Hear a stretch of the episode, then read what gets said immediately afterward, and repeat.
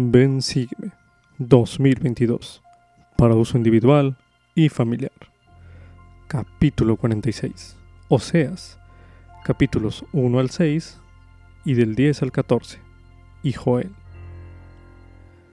Lección asignada del 7 al 13 de noviembre de 2022, titulado Los amaré por mi propia voluntad.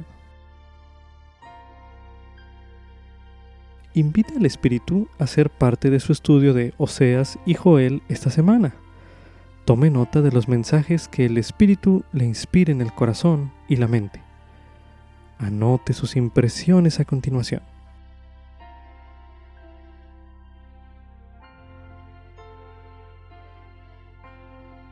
El convenio de Israel con Jehová había de ser tan hondo y significativo que Jehová lo comparó con el matrimonio.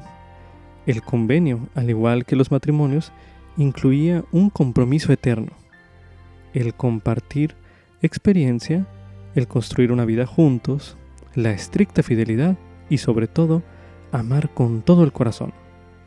Esa clase de devoción implica grandes expectativas, así como trágicas consecuencias cuando hay infidelidad.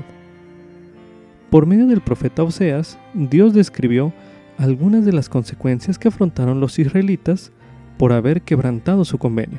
Pero a pesar de ello, su mensaje no era, te rechazaré para siempre por ser infiel, sino más bien, te invitaré a regresar. Te desposaré conmigo para siempre, declaró el Señor. Yo los sanaré de su rebelión, los amaré por mi propia voluntad es el mismo mensaje que Él nos ofrece hoy en día, conforme nosotros procuramos vivir nuestros convenios con amor y devoción. Y Joel compartió un mensaje similar. Volveos a Jehová vuestro Dios, porque es misericordioso y clemente, tardo en la ira y grande en misericordia. Jehová será el refugio de su pueblo y la fortaleza de los hijos de Israel. Conforme lea Oseas y Joel, medite en su propia relación con el Señor. Piense en cómo la fidelidad de Él le inspira a usted a serle fiel. Para consultar una breve reseña de los libros de Oseas y Joel, se recomienda ver los términos Oseas, el libro de Oseas, y Joel, el libro de Joel, en la guía para el estudio de las Escrituras, disponible en churchofjesuschrist.org el cual se leerá a continuación. Joel. En el Antiguo Testamento, Joel fue un profeta de Judá. Se desconoce la época exacta en la cual vivió. Pudo haber sido en el periodo comprendido entre el reinado de Joás, antes del año 850 a.C., y el regreso de la tribu de Judá de su cautiverio en Babilonia. El libro de Joel. El libro de Joel se centra en una profecía que hizo Joel después de que Judá fue asolado con un severo castigo de sequía y una plaga de langostas. Joel asegura al pueblo que por medio del arrepentimiento nuevamente recibirán las bendiciones de Dios. En el capítulo 1 se pide que se convoque una asamblea solemne en la casa del Señor. En el capítulo 2 se habla de la guerra y desolación que precederán al milenio. En el capítulo 3 se habla de los postreros días y se afirma que todas las naciones estarán en guerra, pero que finalmente el Señor morará en Sión. Pedro citó la profecía de Joel acerca del derramamiento del Espíritu el día de Pentecostés. El ángel Moroni citó este mismo pasaje a José Smith. Oseas. Oseas fue un profeta del Antiguo Testamento que profetizó en el reino del norte de Israel durante la última parte del reinado de Jeroboam II. Vivió durante un periodo de decadencia y ruina nacional, lo que fue el resultado de la iniquidad de Israel. El libro de Oseas El tema fundamental del libro de Oseas es el amor de Dios por su pueblo. Todos los castigos los imponía con amor, y la restauración de Israel también será debido a su amor.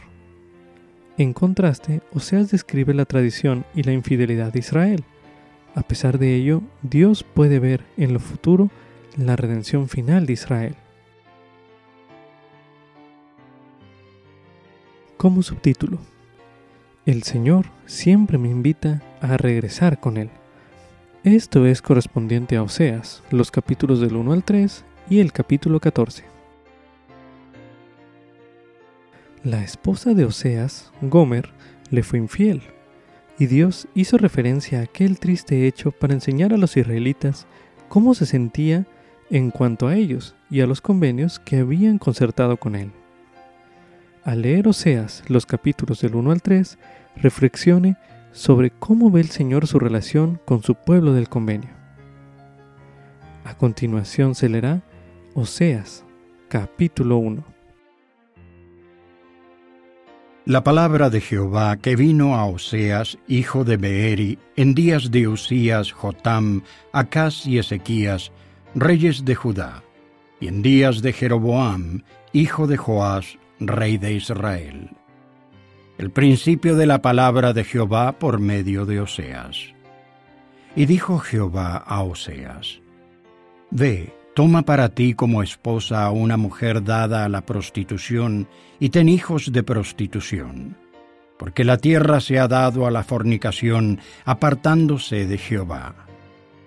Fue, pues, y tomó a Gomer, hija de Diblaim, la cual concibió y le dio a luz un hijo. Y le dijo Jehová, Ponle por nombre Jezreel, porque dentro de poco yo castigaré a la casa de Jehú por motivo de la sangre de Jezreel, y haré cesar el reino de la casa de Israel. Y acaecerá que en aquel día quebraré yo el arco de Israel en el valle de Jezreel. Y ella concibió otra vez y dio a luz una hija.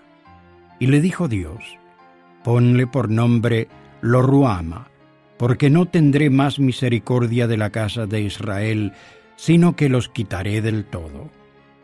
Mas de la casa de Judá tendré misericordia y los salvaré por Jehová su Dios. Y no los salvaré con arco, ni con espada, ni con batalla, ni con caballos, ni jinetes. Y después de haber destetado a Lorruama, Gomer concibió y dio a luz un hijo.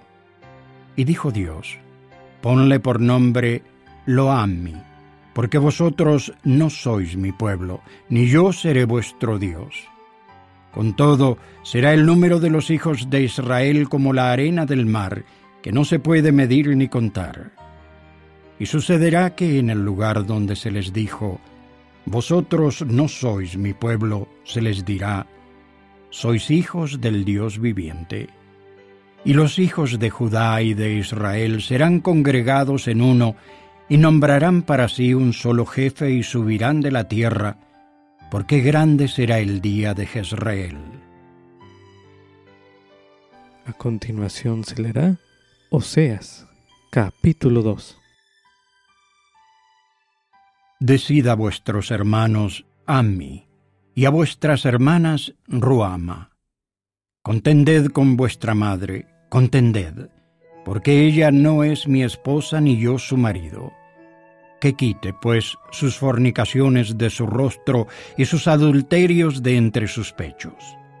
No sea que yo la desnude del todo y la deje como el día en que nació, y la haga como un desierto, y la deje como tierra seca y la mate de sed. No tendré misericordia de sus hijos, porque son hijos de prostitución porque su madre se prostituyó.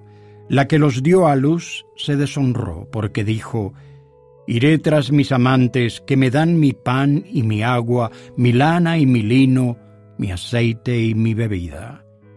Por tanto, he aquí yo cercaré tu camino con espinos y la cercaré con seto, y no hallará ella sus caminos. Y seguirá a sus amantes, pero no los alcanzará los buscará pero no los hallará. Entonces dirá, Iré y volveré a mi primer marido, porque mejor me iba entonces que ahora. Y ella no reconoció que yo le daba el trigo y el vino y el aceite, y que le multipliqué la plata y el oro que usaban para Baal. Por tanto yo volveré y tomaré mi trigo a su tiempo y mi vino en su sazón y le quitaré mi lana y mi lino que le había dado para cubrir su desnudez. Y ahora descubriré yo su lascivia delante de los ojos de sus amantes, y nadie la liberará de mi mano. Y haré cesar todo su gozo, sus fiestas, sus lunas nuevas y sus días de reposo y todas sus fiestas solemnes. Asolaré sus vides y sus higueras, de las cuales ha dicho, Esta es la paga que me han dado mis amantes, y las reduciré a un matorral, y se las comerán las bestias del campo y la castigaré por los días en que quemaba incienso a los Baales, y se adornaba con sus arcillos y sus joyeles, y se iba tras sus amantes, y se olvidaba de mí, dice Jehová. Pero he aquí yo la atraeré, y la llevaré al desierto y hablaré a su corazón. Y le daré sus viñas desde allí, y el valle de Acor será como puerta de esperanza y allí cantará como en los días de su juventud y como en el día de su subida de la tierra de Egipto. Y sucederá que en aquel día, dice Jehová, me llamarás Ishi, y nunca más me llamarás Baali, porque quitaré de su boca los nombres de los Baales, y nunca más serán recordados por sus nombres y haré por ellos convenio en aquel día con las bestias del campo y con las aves del cielo y con las serpientes de la tierra. Y quebraré el arco y la espada, y quitaré la guerra de la tierra y los haré reposar seguros. Y te desposaré conmigo para siempre. Te desposaré conmigo en justicia y en juicio y en benignidad y en misericordia. Y te desposaré conmigo en fidelidad y conocerás a Jehová. Y acontecerá que en aquel día responderé, dice Jehová. Yo responderé a los cielos, y ellos responderán a la tierra. Y la tierra responderá al trigo y al vino y al aceite, y ellos responderán a Jezreel. Y la sembraré para mí en la tierra, y tendré misericordia de lo Ruama. Y diré a lo Ami, pueblo mío eres tú y él dirá, Dios mío. A continuación se leerá Oseas, capítulo 3. Y me dijo otra vez Jehová, Ve, ama a una mujer amada de su compañero, aunque adúltera, tal como Jehová ama a los hijos de Israel, los cuales miran a dioses ajenos y aman los panes de pasas. La compré entonces para mí por quince piezas de plata y un homer y medio de cebada. Y le dije, Tú estarás conmigo muchos días. No fornicarás ni tomarás otro hombre. Lo mismo haré yo contigo. Porque muchos días estarán los hijos de Israel sin rey, y sin príncipe, y sin sacrificio, y sin estatua, y sin efod, y sin terafines Después volverán los hijos de Israel y buscarán a Jehová su Dios y a David su rey, y temerán a Jehová y a su bondad en los últimos días. Medite a continuación. ¿De qué modo usted, al igual que los israelitas, podría haberle sido infiel al Señor? Medite brevemente.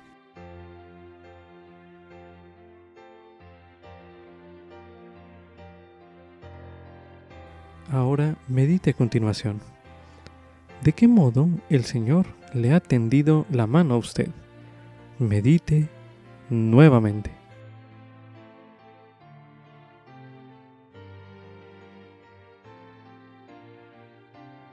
A continuación se leerá en el libro de Oseas, en el capítulo 2, los versículos del 14 al 23, para dar énfasis a las siguientes preguntas, los cuales dicen lo siguiente. Pero he aquí yo la atraeré, y la llevaré al desierto y hablaré a su corazón. Y le daré sus viñas desde allí, y el valle de Acor será como puerta de esperanza. Y allí cantará como en los días de su juventud, y como en el día de su subida de la tierra de Egipto. Y sucederá que en aquel día, dice Jehová, me llamarás Ishi, y nunca más me llamarás Baali porque quitaré de su boca los nombres de los Baales, y nunca más serán recordados por sus nombres. Y haré por ellos convenio en aquel día con las bestias del campo y con las aves del cielo y con las serpientes de la tierra. Y quebraré el arco y la espada, y quitaré la guerra de la tierra y los haré reposar seguros. Y te desposaré conmigo para siempre. Te desposaré conmigo en justicia y en juicio y en benignidad y en misericordia. Y te desposaré conmigo en fidelidad y conocerás a Jehová. Y acontecerá que en aquel día responderé, dice Jehová. Yo responderé a los cielos, y ellos responderán a la tierra. Y la tierra responderá al trigo y al vino y al aceite, y ellos responderán a Jezreel. Y la sembraré para mí en la tierra, y tendré misericordia de lo Ruama. Y diré a lo Ami, Pueblo mío eres tú y él dirá, Dios mío. A continuación se leerá Oseas, capítulo 14. Vuélvete, oh Israel, a Jehová tu Dios, porque por tu iniquidad has caído. Tomad con vosotros palabras, y volveos a Jehová y decidle, Quita toda iniquidad y acéptanos bien, y ofreceremos el fruto de nuestros labios. No nos librará Siria, no montaremos a caballo, ni nunca más diremos a la obra de nuestras manos, dioses nuestros, porque en ti el huérfano alcanzará misericordia. Yo los sanaré de su rebelión, los amaré por mi propia voluntad, porque mi furor se apartó de ellos. Yo seré a Israel como el rocío, él florecerá como lirio y extenderá sus raíces como el Líbano. Se extenderán sus ramas y será su gloria como la del olivo y su fragancia como la del Líbano. Volverán los que moran bajo su sombra, serán vivificados como trigo y florecerán como la vid. Su fama será como la del vino del Líbano. Efraín, ¿Qué tengo yo que ver ya con los ídolos? Yo respondo y lo cuido. Yo seré a él como el ciprés verde. En mí será hallado tu fruto. ¿Quién es sabio para que entienda esto y prudente para que lo sepa? Porque los caminos de Jehová son rectos y los justos andarán por ellos, mas los rebeldes caerán en ellos. Medite a continuación. ¿Qué le enseñan estos últimos versículos acerca del amor y la misericordia del Señor? Medite brevemente.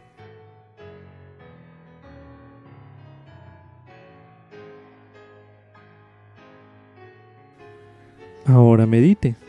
¿De qué manera le demuestra usted su amor y su lealtad al Señor? Medite una última vez en este bloque de lectura.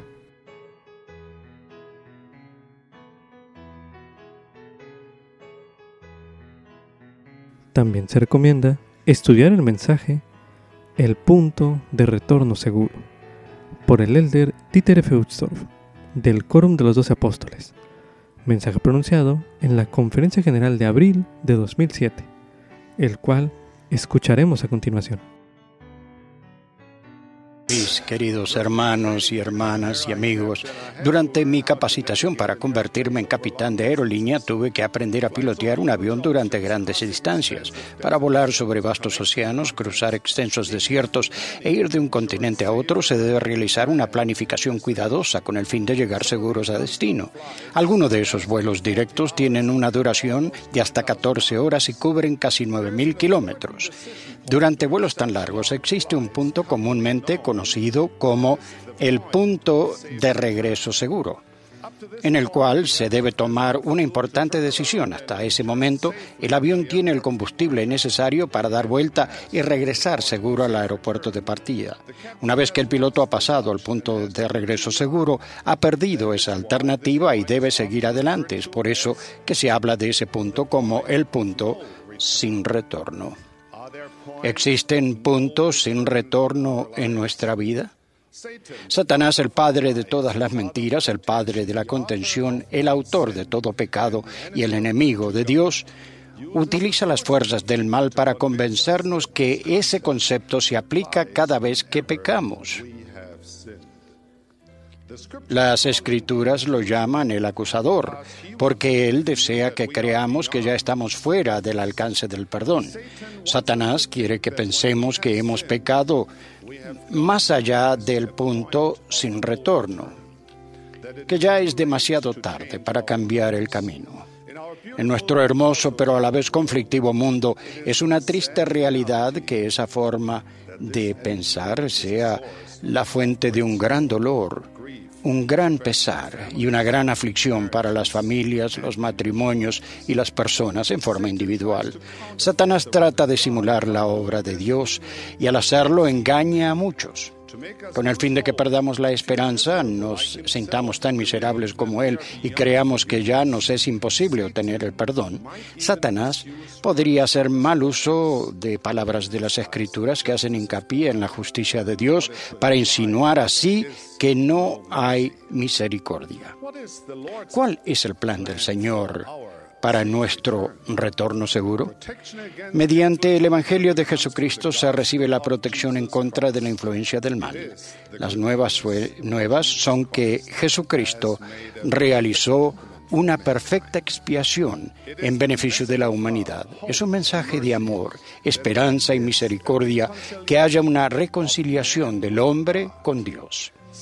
El pecado es la transgresión, transgresión deliberada a la ley divina. La expiación de Jesucristo es el don de Dios para que sus hijos corrijan y superen las consecuencias del pecado. Dios ama a todos sus hijos y Él nunca dejará de amarnos ni perderá su esperanza en nosotros. El plan de nuestro Padre Celestial es claro y sus promesas son grandiosas, porque no envió Dios a su Hijo al mundo para condenar al mundo, sino para que el mundo sea salvo. Cristo vino para salvarnos. Si hemos tomado el camino equivocado, la expiación de Jesucristo nos brinda la seguridad de que el pecado no es un punto de sin retorno. Si seguimos el plan de Dios para nuestra salvación, es posible tener un regreso seguro. Hemos recibido ese plan de la autoridad máxima del universo, de Dios, nuestro Padre Celestial. Ese plan se ha preparado desde antes de la fundación de la tierra. Es el gran plan de felicidad, un plan de misericordia, un plan de redención, un plan de salvación. Este plan nos permite experimentar la existencia física, incluso la vida terrenal, un tiempo de probación para regresar a la presencia de Dios y vivir en felicidad y gloria eternas. Ello se explica en las doctrinas del Evangelio restaurado de Jesucristo. El seguir ese plan tiene hermosas consecuencias eternas para nosotros en forma individual, para nuestra familia, para las generaciones venideras e incluso para las generaciones que nos han precedido. El plan abarca la reconciliación divina y el perdón. ¿Por qué es posible el perdón divino? Nosotros reconocemos que todos pecaron y están destituidos de la gloria de Dios, pero también testificamos con firmeza que el arrepentimiento y el perdón son tan reales como el pecado. La expiación de Jesucristo hace que cada persona sea responsable por sus pecados. Al solicitar las bendiciones y los beneficios de la expiación, superamos las consecuencias del pecado individual. El presidente David McKay dijo, todo principio y toda ordenanza del Evangelio de, de, Jesucristo es significativo e importante, pero no hay ninguno más esencial para la salvación de la familia humana que el principio divino y eternamente aplicable del arrepentimiento porque a ninguno viene la salvación, sino por medio del arrepentimiento y la fe en el Señor Jesucristo. El arrepentimiento por sí mismo no salva al hombre. Es la sangre de Jesucristo la que nos salva.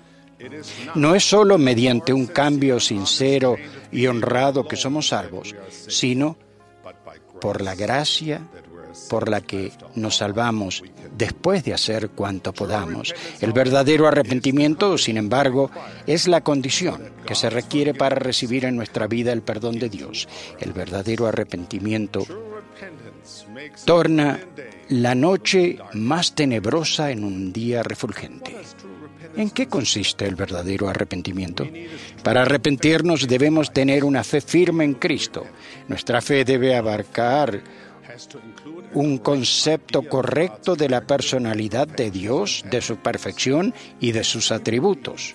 Si creemos que Dios conoce todas las cosas, que es amoroso y misericordioso, entonces no será posible depositar nuestra confianza en Él para obtener nuestra salvación sin ninguna vacilación.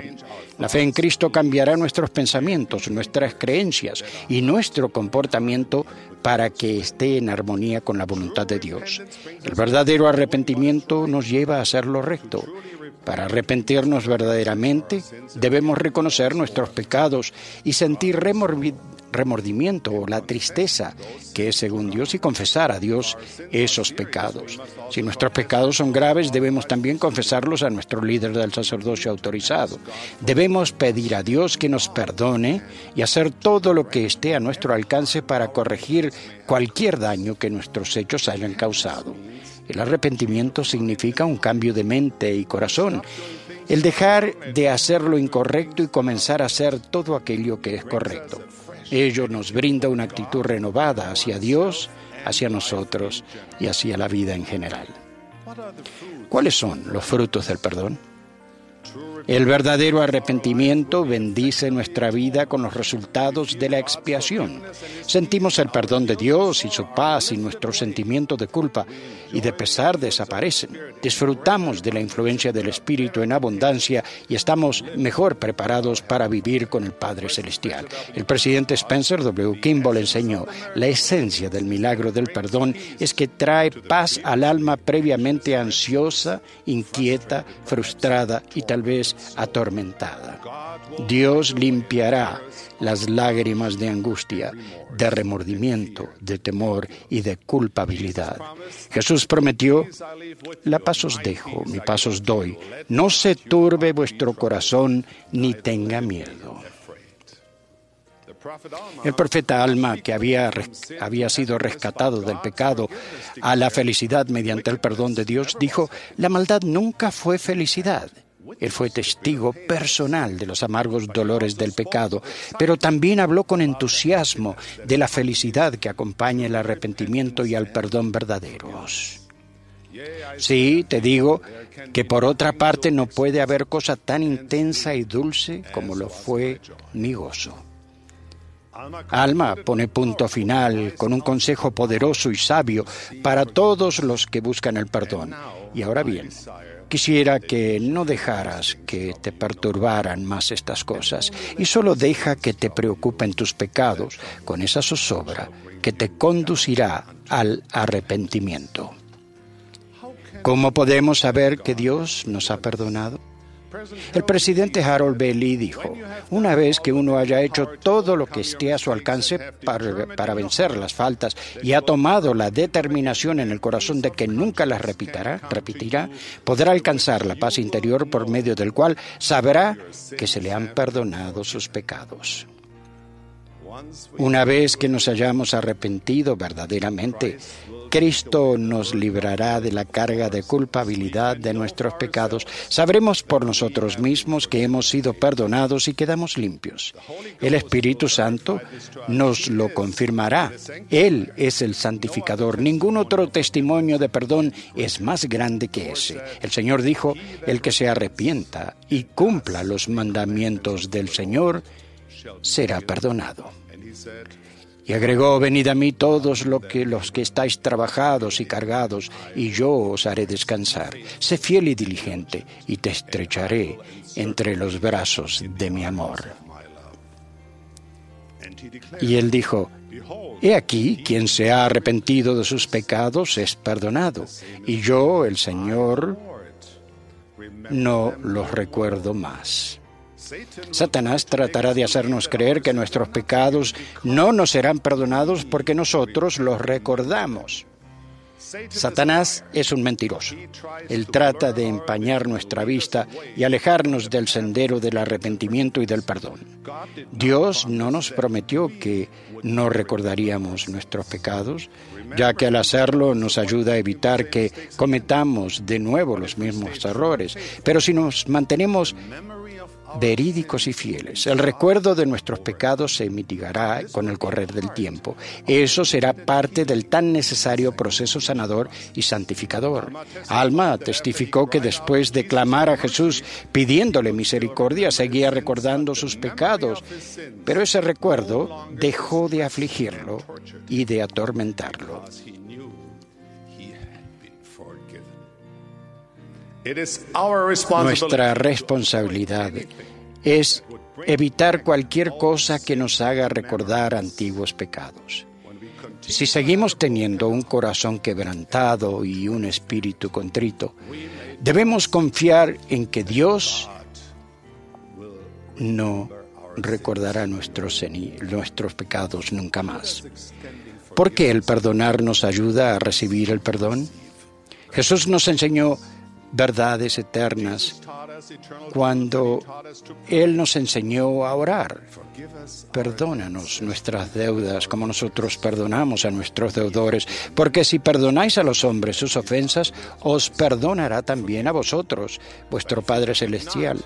Mas si no perdonáis, vuestro Padre tampoco perdonará vuestras ofensas. Por consiguiente, brindar perdón es una condición previa para recibir el perdón por nuestro propio bien. Debemos tener valentía moral para perdonar y para pedir perdón. El alma nunca es más noble ni más valiente que cuando perdona. Ello abarca perdonarse a uno mismo. Por medio de la palabra divina, cada uno de nosotros está obligado a extender el perdón y la misericordia y perdonarnos los unos a los otros. En nuestras familias, en nuestros matrimonios, hay una gran necesidad también en nuestros barrios y en nuestras estacas, en nuestras comunidades y en nuestros países. Recibiremos la dicha del perdón en nuestra vida al estar dispuestos a extender libremente esa dicha a los demás. Perdonar de palabra no es suficiente. Debemos purificar nuestro corazón y nuestra mente de sentimientos y pensamientos de amargura y dejar que la luz y el amor de Cristo entren en ellos. Como resultado, el Espíritu del Señor llenará nuestra alma con el gozo que acompaña la divina paz de conciencia.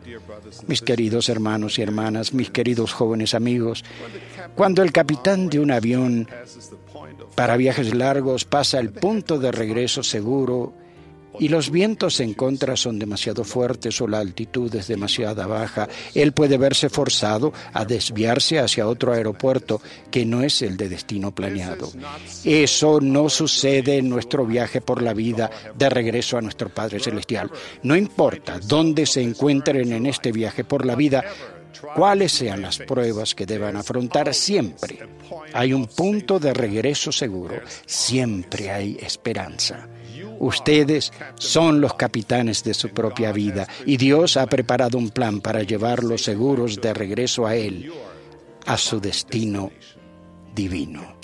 El don de la expiación de Jesucristo nos proporciona en todo momento y en todo lugar las bendiciones del arrepentimiento y del perdón. En virtud de ese don, la oportunidad de regresar seguros de un desastroso sendero de pecado está a disposición de todos nosotros en todo el mundo. Por ello agradezco a nuestro amoroso Padre Celestial y de eso doy mi testimonio con todo mi corazón y mi alma. En el nombre de Jesucristo. Amén. Como subtítulo, la devoción a Dios debe sentirse interiormente y no solo expresarse exteriormente. Esto es correspondiente a Oseas en el capítulo 6, los versículos del 4 al 7, y en Joel capítulo 2, los versículos del 12 al 13. A continuación se leerá Oseas capítulo 6, los versículos del 4 al 7, que dicen lo siguiente. ¿Qué te haré a ti, oh Efraín? ¿Qué te haré a ti, oh Judá? La piedad vuestra es como nube de la mañana y como el rocío de la madrugada que se desvanece. Por esta causa los he despedazado por medio de los profetas, con las palabras de mi boca los he matado, y tus juicios serán como luz que sale. Porque misericordia quiero, y no sacrificio, y conocimiento de Dios más que holocaustos. Mas ellos, cual Adán, transgredieron el convenio, allí actuaron perfectamente contra mí. Jehová había mandado a su pueblo que ofrecieran sacrificios de animales, pero aunque el pueblo de la época de Oseas obedecía a esa ley, quebrantaban mandamientos de mayor importancia. Medite a continuación. ¿Qué cree que signifique que el Señor misericordia quiere y no sacrificio, y conocimiento de Dios más que holocaustos? Medite brevemente.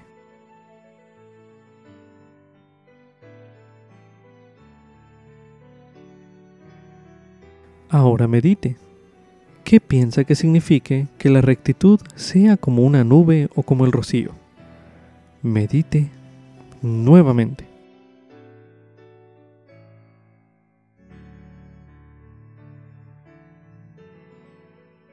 Ahora medite. ¿Cómo debe ser nuestra rectitud? Medite nuevamente.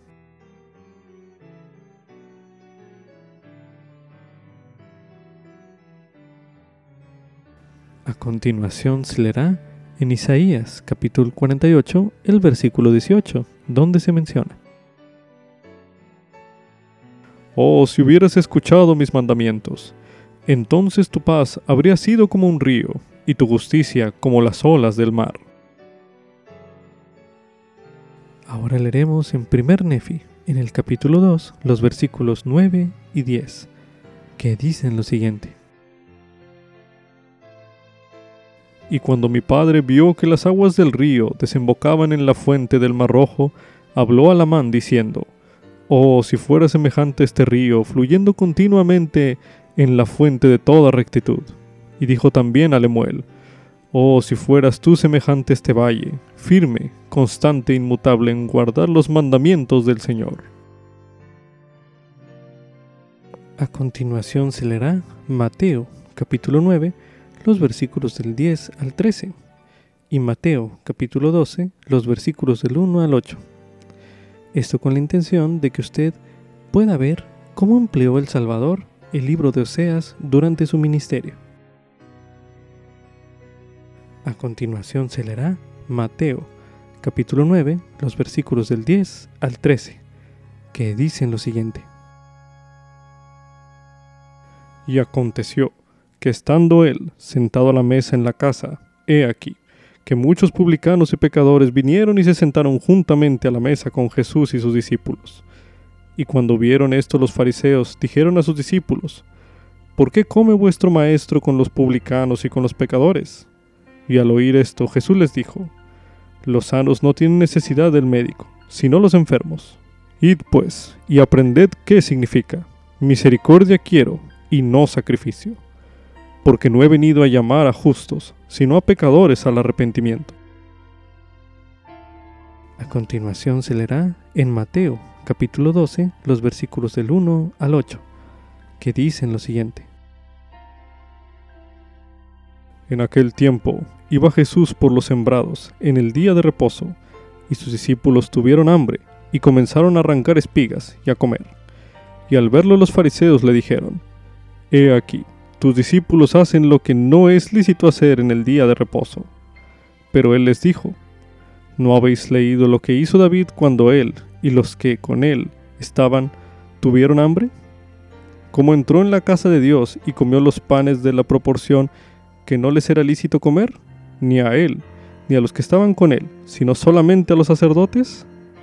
Oh, ¿No habéis leído en la ley que en los días de reposo los sacerdotes en el templo profanan el día de reposo y son sin culpa? Pues os digo que uno mayor que el templo está aquí. Mas si supieseis lo que significa misericordia quiero y no sacrificio, no condenaríais a los inocentes, porque el Hijo del Hombre es Señor del día de reposo. Medite a continuación. ¿De qué modo esos pasajes de las Escrituras le ayudan a usted a entender las palabras de Oseas? Medite nuevamente.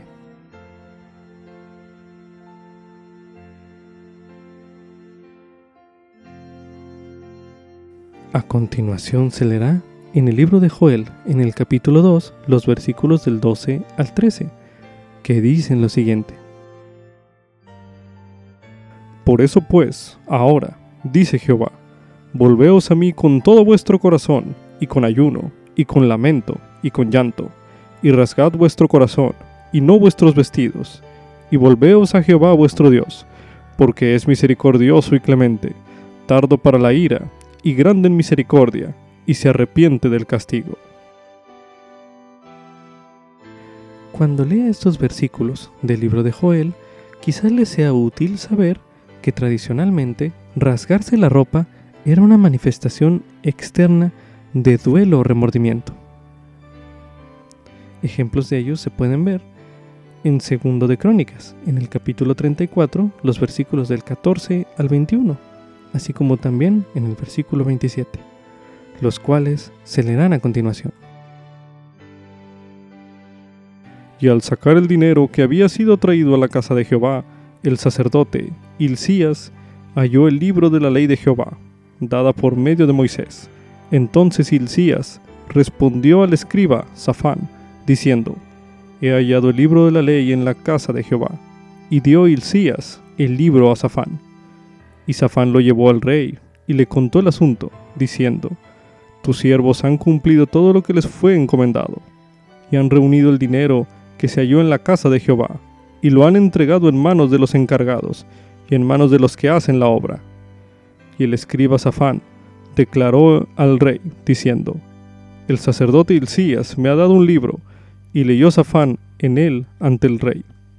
Y aconteció que cuando el rey oyó las palabras de la ley, rasgó sus vestidos, y mandó a Hilcías, y a Icam, hijo de Safán, y a Abdón, hijo de Micayas, y a Safán, el escriba, y a Asaías, siervo del rey, diciendo, Id y consultad a Jehová por mí, y por el remanente de Israel, y de Judá, acerca de las palabras del libro que se ha hallado, porque grande es la ira de Jehová, que ha caído sobre nosotros, por cuanto nuestros padres no han guardado la palabra de Jehová, para hacer conforme a todo lo que está escrito en este libro. Porque tu corazón se enterneció y te humillaste delante de Dios al oír sus palabras sobre este lugar y sobre sus moradores, y te humillasteis delante de mí, y rasgasteis tus vestidos, y lloraste en mi presencia. Yo también te he oído dice Jehová. Medite a continuación. ¿En qué se diferenciaría el rasgarse el corazón del rasgarse la ropa? Medite una última vez en este bloque de lectura.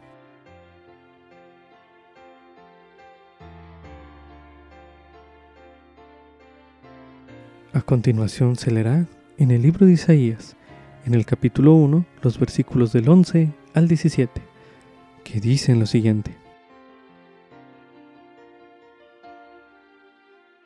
¿Para qué me sirve, dice Jehová, la multitud de vuestros sacrificios? Hastiado estoy de holocaustos de carneros y de la grasa de animales engordados. No quiero sangre de bueyes, ni de ovejas, ni de machos cabríos. ¿Quién demanda esto de vuestras manos cuando venís a presentaros delante de mí para hollar mis atrios? No me traigáis más van ofrenda, el incienso me es abominación. Luna nueva y día de reposo. El convocar asambleas no lo puedo soportar. Son iniquidad vuestras fiestas solemnes. Vuestras lunas nuevas y vuestras fiestas solemnes las aborrece mi alma. Me son una carga, cansado estoy de soportarlas. Cuando extendáis vuestras manos, yo esconderé de vosotros mis ojos.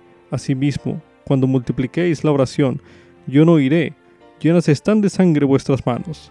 Lavaos, limpiaos, quitad la iniquidad de vuestras obras de delante de mis ojos. Dejad de hacer lo malo. Aprended a hacer el bien. Buscad el juicio, socorred al oprimido. Haced justicia al huérfano, abogad por la viuda. Ahora leeremos en el libro de Mateo, en el capítulo 23, el versículo 23, donde se menciona. Ay de vosotros, escribas y fariseos hipócritas, porque diezmáis la menta, y el eneldo, y el comino, y habéis dejado lo más importante de la ley, la justicia y la misericordia y la fe. Esto era menester hacer, sin dejar de hacer lo otro. Ahora leeremos en 1 de Juan, en el capítulo 3, los versículos del 17 al 18, que dicen lo siguiente. Pero el que tiene bienes de este mundo y ve a su hermano teniendo necesidad, y cierra contra él su corazón, como ha de morar el amor de Dios en él. Hijitos míos, no amemos de palabra ni de lengua, sino de hecho y en verdad. Como subtítulo, Derramaré mi espíritu sobre toda carne. Esto es correspondiente a Joel, capítulo 2, el cual escucharemos a continuación. Tocad trompeta en Sión y dad alarma en mi santo monte. Tiemblen todos los moradores de la tierra, porque viene el día de Jehová, porque está cercano. Día de tinieblas y de oscuridad día de nube y de sombra, como sobre los montes se derrama el alba, así viene un pueblo grande y fuerte. Nunca desde la antigüedad hubo otro semejante a él, ni después de él lo habrá por años, de generación en generación. Delante de él consumirá el fuego, y detrás de él abrazará la llama. Como el huerto de Edén será la tierra delante de él, y detrás de él deja un desierto desolado, no habrá quien escape de él. Su aspecto es como aspecto de caballos, y como gente de a caballo correrán. Como estruendo de carros saltarán sobre las cumbres de los montes, como sonido de llama de fuego que consume el rastrojo, como pueblo fuerte dispuesto para la batalla. Delante de él temerán los pueblos, se pondrán mustios todos los semblantes. Como valientes correrán, como hombres de guerra escalarán el muro, y cada cual marchará por su camino, y no se desvían de sus sendas. Ninguno empujará a su compañero, cada uno irá por su camino, y aun cayendo sobre la espada, no se herirán. Irán por la ciudad, correrán por el muro, subirán por las casas, entrarán por las ventanas a manera de ladrones. Delante de ellos temblará la tierra, y se estremecerán los cielos, el sol y la luna se oscurecerán, y las estrellas retraerán su resplandor. Y Jehová dará su voz delante de su ejército, porque muy grande es su campamento, y fuerte es el que ejecuta su palabra, porque grande es el día de Jehová y muy terrible, ¿y quién podrá soportarlo? Por eso pues ahora, dice Jehová, volveos a mí con todo vuestro corazón, y con ayuno, y con lamento y con llanto, y rasgad vuestro corazón y no vuestros vestidos, y volveos a Jehová vuestro Dios, porque es misericordioso y clemente, tardo para la ira y grande en misericordia, y se arrepiente del castigo. ¿Quién sabe si volverá y se apiadará, y dejará bendición tras sí, ofrenda de grano y libación para Jehová vuestro Dios? Tocad trompeta en Sión, consagrad un ayuno, convocad una asamblea solemne, reunid al pueblo, santificad la reunión, juntad a los ancianos, congregad a los niños y a los niños de pecho, salga de su cámara el novio y de su tálamo la novia. Entre la entrada y el altar lloren los sacerdotes, ministros de Jehová, y digan, Perdona, oh Jehová, a tu pueblo, y no entregues a lo propio tu heredad, para que las naciones no se enseñoreen de ella. ¿Por qué han de decir entre los pueblos, ¿dónde está su Dios? Y Jehová tendrá celo por su tierra y perdonará a su pueblo. Y responderá Jehová y dirá a su pueblo, He aquí, yo os envío grano y mosto y aceite, y seréis saciados de ellos, y nunca más os entregaré al oprobio entre las naciones, y haré alejar de vosotros al del norte, y lo echaré en tierra seca y desierta, su vanguardia hacia el mar oriental y su retaguardia hacia el mar occidental, y exhalará su hedor, y subirá su pudrición, porque hizo grandes cosas. Tierra, no temas, alégrate y regocíjate, porque Jehová hará grandes cosas. Animales del campo, no temáis, porque los pastos del desierto reverdecerán, porque los árboles darán su fruto, la higuera y la vid darán sus frutos. Vosotros también, hijos de Sión, alegraos y regocijaos en Jehová vuestro Dios, porque os ha dado la primera lluvia en su tiempo, y hará descender sobre vosotros lluvia temprana y tardía como al principio. Y las eras se llenarán de trigo, y los lagares rebosarán de vino y de aceite y os restituiré los años que comió la oruga, la langosta, el pulgón y el saltón, mi gran ejército que envié contra vosotros. Y comeréis hasta saciaros, y alabaréis el nombre de Jehová vuestro Dios, el cual hizo maravillas con vosotros, y nunca jamás será mi pueblo avergonzado. Y conoceréis que en medio de Israel estoy yo, y que yo soy Jehová vuestro Dios, y no hay otro y mi pueblo nunca jamás será avergonzado. Y acontecerá que después de esto, derramaré mi espíritu sobre toda carne, y profetizarán vuestros hijos y vuestras hijas, vuestros ancianos soñarán sueños, y vuestros jóvenes verán visiones. Y también sobre los siervos y sobre las siervas derramaré mi espíritu en aquellos días. Y haré prodigios en el cielo y en la tierra, sangre y fuego y columnas de humo el sol se convertirá en tinieblas y la luna en sangre antes que venga el día grande y terrible de Jehová. Y sucederá que todo aquel que invoque el nombre de Jehová será salvo, porque en el monte Sión y en Jerusalén habrá salvación, como Jehová ha dicho, y entre los sobrevivientes, a los que Jehová haya llamado. Al profetizar sobre el día de Jehová, Joel lo describió como un día de tinieblas y de oscuridad, y grande y muy terrible. Israel ha afrontado muchos días grandes y terribles a lo largo de su historia, y el pueblo del convenio de Dios afrontará aún más en el futuro. Medite a continuación. ¿Qué le llama la atención del consejo que el Señor da en este capítulo de Joel? Medite brevemente.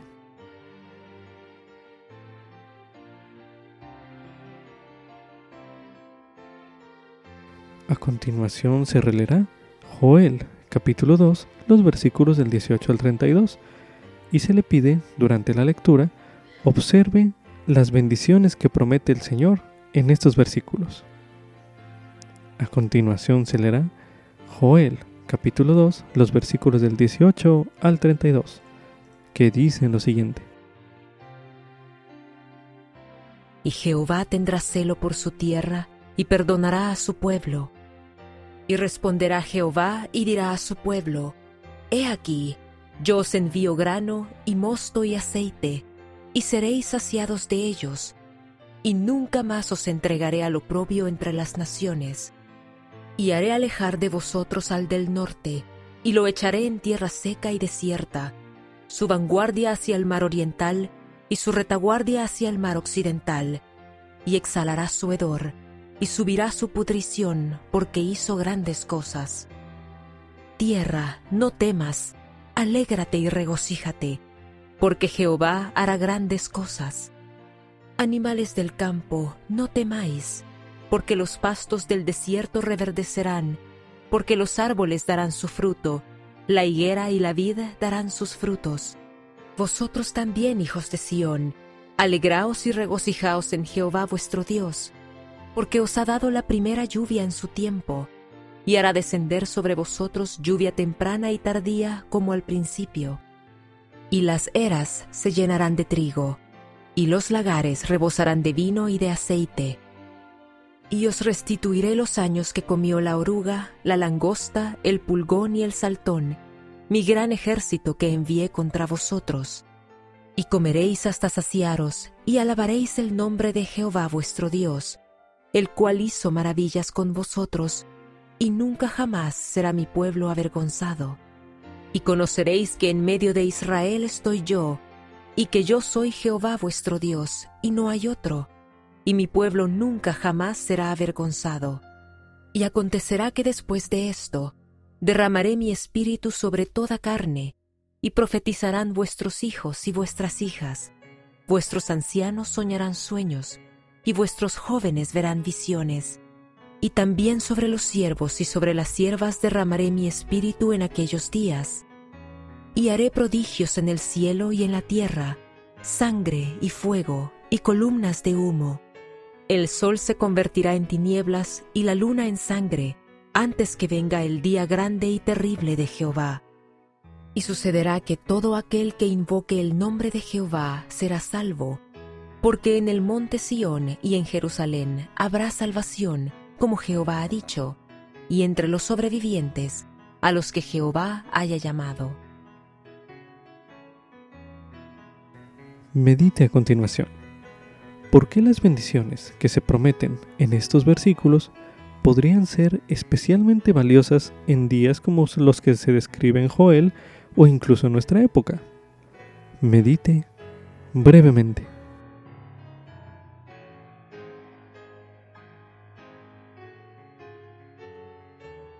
Ahora medite.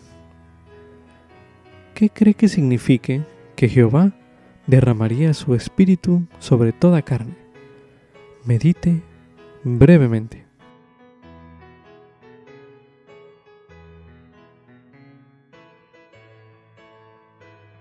Ahora medite. ¿En qué forma se están cumpliendo las profecías de Joel? Medite nuevamente.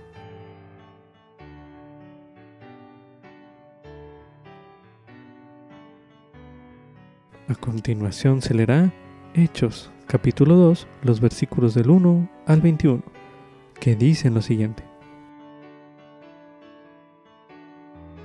Y cuando llegó el día de Pentecostés, estaban todos juntos en un lugar. Y de repente vino del cielo un estruendo como de un viento recio que soplaba, el cual llenó toda la casa donde estaban sentados y se les aparecieron lenguas repartidas, como de fuego, que se asentaron sobre cada uno de ellos. Y todos fueron llenos del Espíritu Santo, y comenzaron a hablar en otras lenguas, según el Espíritu les daba que hablasen. Moraban entonces en Jerusalén judíos, varones piadosos, de todas las naciones bajo el cielo.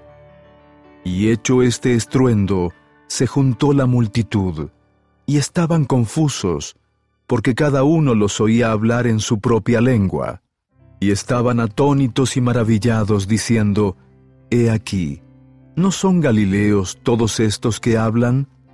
¿Cómo pues los oímos nosotros hablar cada uno en nuestra lengua en la que hemos nacido? Partos, y medos, y elamitas, y los que habitamos en Mesopotamia, en Judea y en Capadocia, en el Ponto y en Asia, en Frigia y en Panfilia, en Egipto y en las regiones de Libia que están cerca de Sirene, y visitantes romanos, tanto judíos como prosélitos, cretenses y árabes, los oímos hablar en nuestras lenguas las maravillas de Dios. Y estaban todos atónitos y perplejos, diciéndose los unos a los otros, ¿qué quiere decir esto? pero otros, burlándose, decían, Están borrachos. Entonces Pedro, poniéndose de pie con los once, alzó la voz y les habló, diciendo, Varones judíos, y todos los que habitáis en Jerusalén, esto os sea notorio, y oíd mis palabras. Porque estos no están borrachos como vosotros suponéis, ya que es la hora tercera del día, sino que esto es lo que fue dicho por el profeta Joel.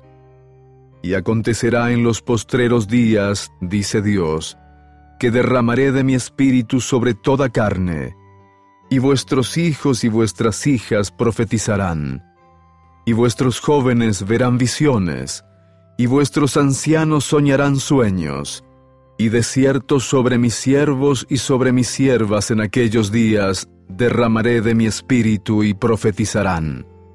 Y daré prodigios arriba en el cielo, y señales abajo en la tierra, sangre y fuego y vapor de humo.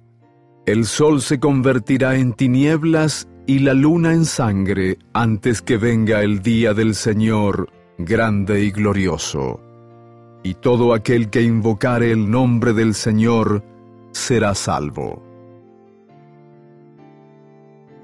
A continuación se leerá en José Smith Historia el versículo 41, el cual dice lo siguiente. Citó además desde el versículo 28 hasta el último del segundo capítulo de Joel. También indicó que todavía no se cumplía, pero que se realizaría en breve y declaró además que pronto entraría la plenitud de los gentiles. Citó muchos otros pasajes de las Escrituras y expuso muchas explicaciones que no pueden mencionarse aquí. Si lo desea, se le invita a meditar en las siguientes palabras del presidente Russell M. Nelson, quien dijo lo siguiente. En los días futuros no será posible sobrevivir espiritualmente sin la influencia guiadora, orientadora, consoladora y constante del Espíritu Santo. Esto es un fragmento del mensaje, Revelación para la Iglesia, Revelación para nuestras vidas, pronunciado en la Conferencia General de abril de 2018. Medite a continuación. ¿Por qué la revelación es tan esencial para sobrevivir espiritualmente? Medite brevemente.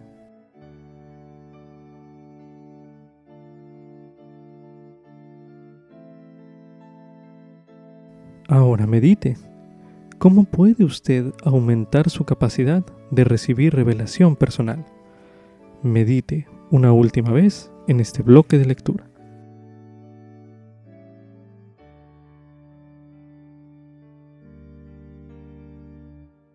Con esto concluye Ven, sígueme 2022 para uso individual y familiar.